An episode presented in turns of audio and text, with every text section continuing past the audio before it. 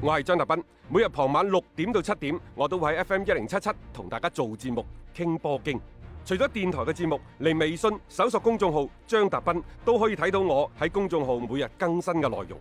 另外，歡迎大家關注我嘅微信號碼，敲重點，唔係微信公眾號，係個人號啊！微信號碼係一三四一六三六孖五九八，一三四一六三六孖五九八。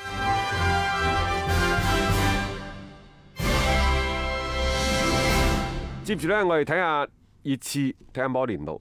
琴日熱刺有官方宣布啦，正式簽落咗呢就係可以比較格。係可以比較之前幾個賽季都效力修咸頓嗯啊！呢位嚟自丹麥嘅中場嘅球員，話佢嘅轉會費呢就係二千萬英鎊。嗯喺官方呢一個官宣推出咗之後，艾力神呢就 at 翻佢嘅嗰個老東家，係就話唔該嚇，請你好好對照照顧顧下我呢一個老鄉老鄉係啊， 我相信你哋 又可以照顧佢哋嘅，照顧好佢嘅嚇。霍爾比格呢，其實佢最早打嘅係拜仁慕尼黑，嗯但係佢拜仁慕尼黑嘅誒生職業生涯呢，唔算太過成功。嗯然之後呢，就四年前就離開德甲，就加盟到修咸頓。呢、嗯四個賽季我係睇住佢嘅，係有啲越打越好嘅跡象。我中意佢係咩呢？佢係一位實而不華嘅球員，嗯佢唔會有太過火嘅行為，嗯，安相對有啲有少少安靜添噃。安靜啊啊，即係安守本分啦，或者而家嘅熱刺係幾需要呢一種球員。好玩嘅，熱刺報價就千五萬，修咸頓呢就你知佢係人都賣㗎啦，係啊係啊佢還價就兩千五百 萬，而家係2500一個中間數即。係大家一人一步咯，其實應該幾愉快啊！呢、一個嘅談判啊，因為由傳出消息到而家好修快，咸頓係唔會同你設置咩障礙咁㗎。啊係，你睇下佢當初賣文尼，錢到咗就放手，人就走。係啊，啊，包括雲迪克。咩都得，你你你反正傾嘅啫嘛，其啊大實家修咸頓嗰隊波，如果執得正嗰啲人都喺晒度，佢就係係佢就係英超不過冠不軍。不過老實講句，佢又唔係嗰條路咧，啊佢又靠呢種賣人為生噶嘛。咁啊，最新嘅消息呢，話熱刺喺度密切關注巴爾嘅情況。摩連奴覺得佢可以用翻巴爾，嗯誒，然之後呢，就話你六十萬周薪嗯啊都可以俾，哇但係呢，皇馬俾大頭，你制唔制？ 制唔制？但係以巴爾之前嘅嗰個態度，因為佢係三六十萬周薪，你咪去到三千萬係啊英鎊，咪三千四歐元冇咁錯上冇下，錯係係咪？咯，即係等於佢嗰份剩剩低落嚟嘅合約啫嘛嚇。但係巴爾之前講到嘅，我而家就係唔踢波， 就係要同你皇馬玩到而底。家租借都好啦，啊租借對皇馬嚟講都一個機會。嗯，巴爾呢成日就吹水吹水嘅，但係而家歐洲杯要打啦，你仲想唔想過下癮呢？哦係喎，你要揾表現、揾狀態，你係咪應該踢翻下波先？即係如果熱刺願意承擔部分薪水人工，而巴爾亦都願意離隊去熱刺踢波。嗱，喂，佢原先係熱刺嘅球員嚟嘅喎，嗯啊，我又估唔到其實熱刺呢下嘢可能真係成為巴爾嘅下一站都唔一定。誒然之後，皇馬再俾一個大部分嘅薪水，我講呢個大部分嘅薪水可能會俾到三五萬磅。嗯唔出奇嘅，你唔係你點送走佢啫？但係如果佢翻咗嚟夏利卡尼點辦呢啊？係咪係咪嗱？即係同我哋之前嘅推測一樣，其實夏利卡尼都喺度同俱樂部角緊力，嗯，甚至乎即係話呢一個三德子阿會話得阿胡華特啊，啊，瞞天過海，實際上成日都話買中衞買乜嘢，又係暗突度然陳間倉整個啊大瓜話簽咗夏利卡尼啦。即管去想象下如果要傾呢個巴爾，好似又令到我覺得從另一個側面，誒、可能熱刺球迷就覺得喂巴爾翻嚟，夏利卡尼翻嚟，咁你點樣去安排佢兩個呃嘅位置呢？唔衝突吧？唔係啊，因為巴爾係前朝大哥唉嚟㗎呢個真嘛，係大佬，係嘛？佢過到佢嚟走啊咗，然之後再係你夏利卡尼咁樣。係。但係呢個大哥呢，老實講，佢唔會起到咩好嘅帶頭作用呢。誒係咯，佢再再加埋個摩連奴喺度， 我唔知嗰種嘅效應會點樣樣，嗯即係並唔係話佢哋唔好，但係呢啲咁樣不安定嘅因素咧太多咁擺喺球隊裏面，你兩睇嘅啫，踢得好風生水起嗰陣時，梗係咩事都冇啦，嗯一旦出問題嗰陣時，成個更衣室啊真係大龍鳳咁滯啊啊！啊呢個就即係熱刺咯，嗯啊而倫敦球會嚇，係韋利安呢就已經正式誒同車路士啲球迷講拜拜啦啊嚇。嗯就發咗份公開信，話喺斯坦福橋度過咗美妙嘅七年嗯呃啊！誒、然之後非常感謝球迷同埋俱樂部對佢嘅支持啊！誒、仲有呢，就話你哋嘅批評係驅動住我成為合格嘅車路士球員嘅動力啊！到而家呢，就我啊，韋利安必須離開啦，啊肯定會想念隊友、工作人員、球迷等等等等，講咗一大餐啊！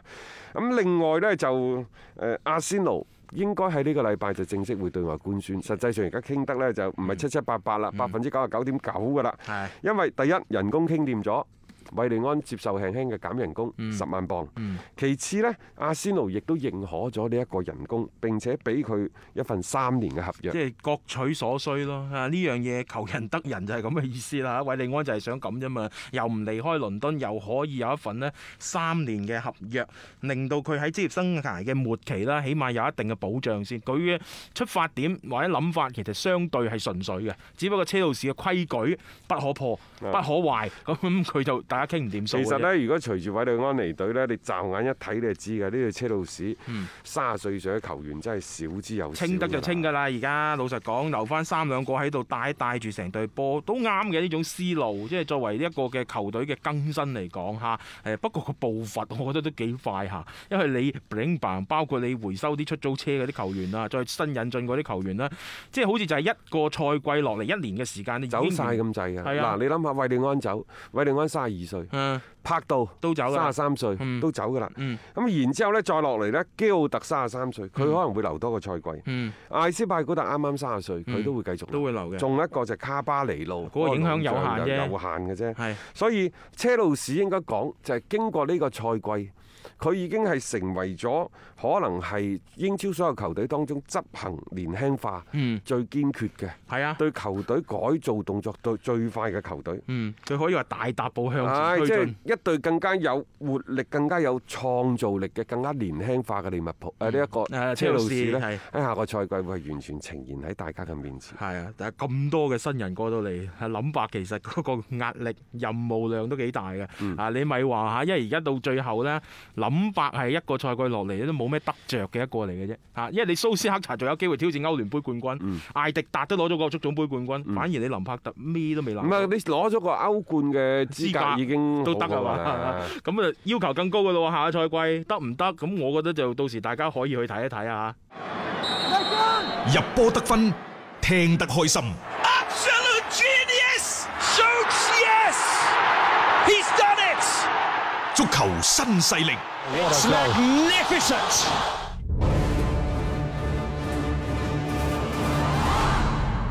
接住呢，我哋睇睇一連四晚都係凌晨三點開波嘅歐冠。係半準決賽，即係八進四嘅賽事。首先呢係今晚嚇，嗯今晚將會係亞特蘭大打巴黎聖日門，到聽晚啦。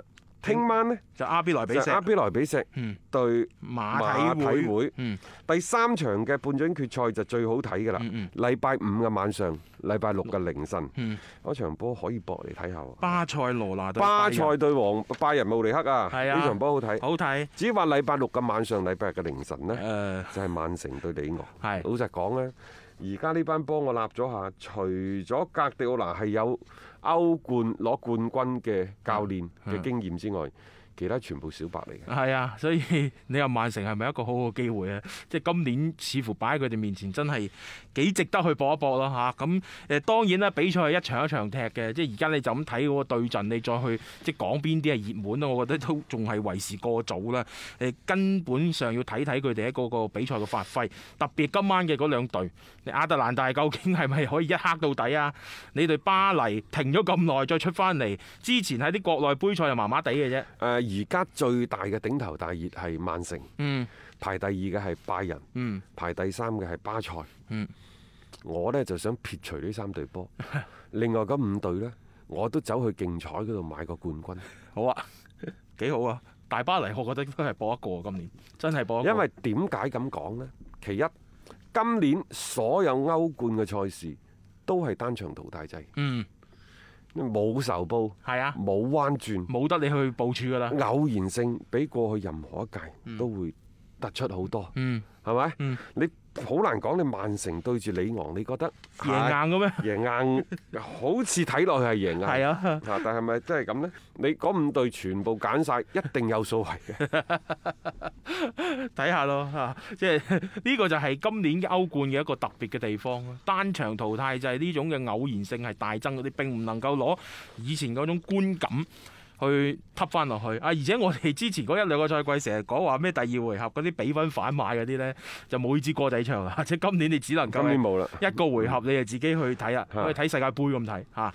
誒、咁啊，今晚講翻呢場嘅賽事嚇，嗯即係誒大巴黎打亞亞特特蘭蘭大大，可能係一場進攻大戰。當然啦，呢單場嘅淘汰制真係難講嘅，嗯，因為其實亞特蘭大喺呢個賽季係意甲入波最多嘅球隊九。十八個入波，係啦，誒、嗯大巴黎呢，其實亦都非常之善於進攻。啊嗯雖然佢嘅入波數字好少，但係人哋打得少啊嘛，係。係嘛？當時誒、呃其實亞特蘭大佢嗰陣時所謂嘅場均入波效率啊，喺最後嗰一兩輪仲要同啲咩拜仁啊、 大巴黎嗰啲去爭㗎，即係個樣本唔同啊吓，即係叫哎呀叫爭過下，即係可以證明啊，如果你係打足晒啲賽事，其實巴黎嘅嗰種進攻火力一定唔會差過你呢邊嘅亞特蘭大嘅。但係今晚呢，作為巴黎嚟講，到底陣中嘅首要嘅大將麥巴比能否傷愈復出呢？嗯，嗱，呢個係帶少少疑問嘅。係喺琴日嘅新聞發佈會嗰度呢，就巴黎嘅主帥杜查就話一定可以得，嗯但係誒呢個所謂一定得係咪首發啊？替補嗯抑或係替補咁樣登場呢？佢只不過話今晚呢場賽事麥巴比一定可以復出，嗯。僅此而已啫。係，即係都放啲煙霧彈出嚟啦，你估下啦。因為麥巴比如果在陣中嘅話呢，誒成個巴黎嘅進攻體系係唔同啲嘅，你起碼唔會側咗喺啦就尼馬嗰邊嘅，即係比較單一嘅一個點上面啦。話麥巴比好想同斯朗做隊友，嗯踢一個賽季 啫，佢仲後生嘛，後生大把本錢啊嘛。係冇錯，踢一個賽季，然之後佢話我留低一個賽季，你揾斯朗過嚟踢，完之後我就去啊，皇馬，皇馬嗯啊，到期你又唔好咁多掣肘係等等。當然啦，呢啲都係啲路邊社嘅消息嚟嘅啫嚇。啊咁啊，聽下先啦。嗯因為麥巴比呢，佢話呢世人佢有兩個偶像，嗯第一個係斯丹，嗯第二個係斯朗。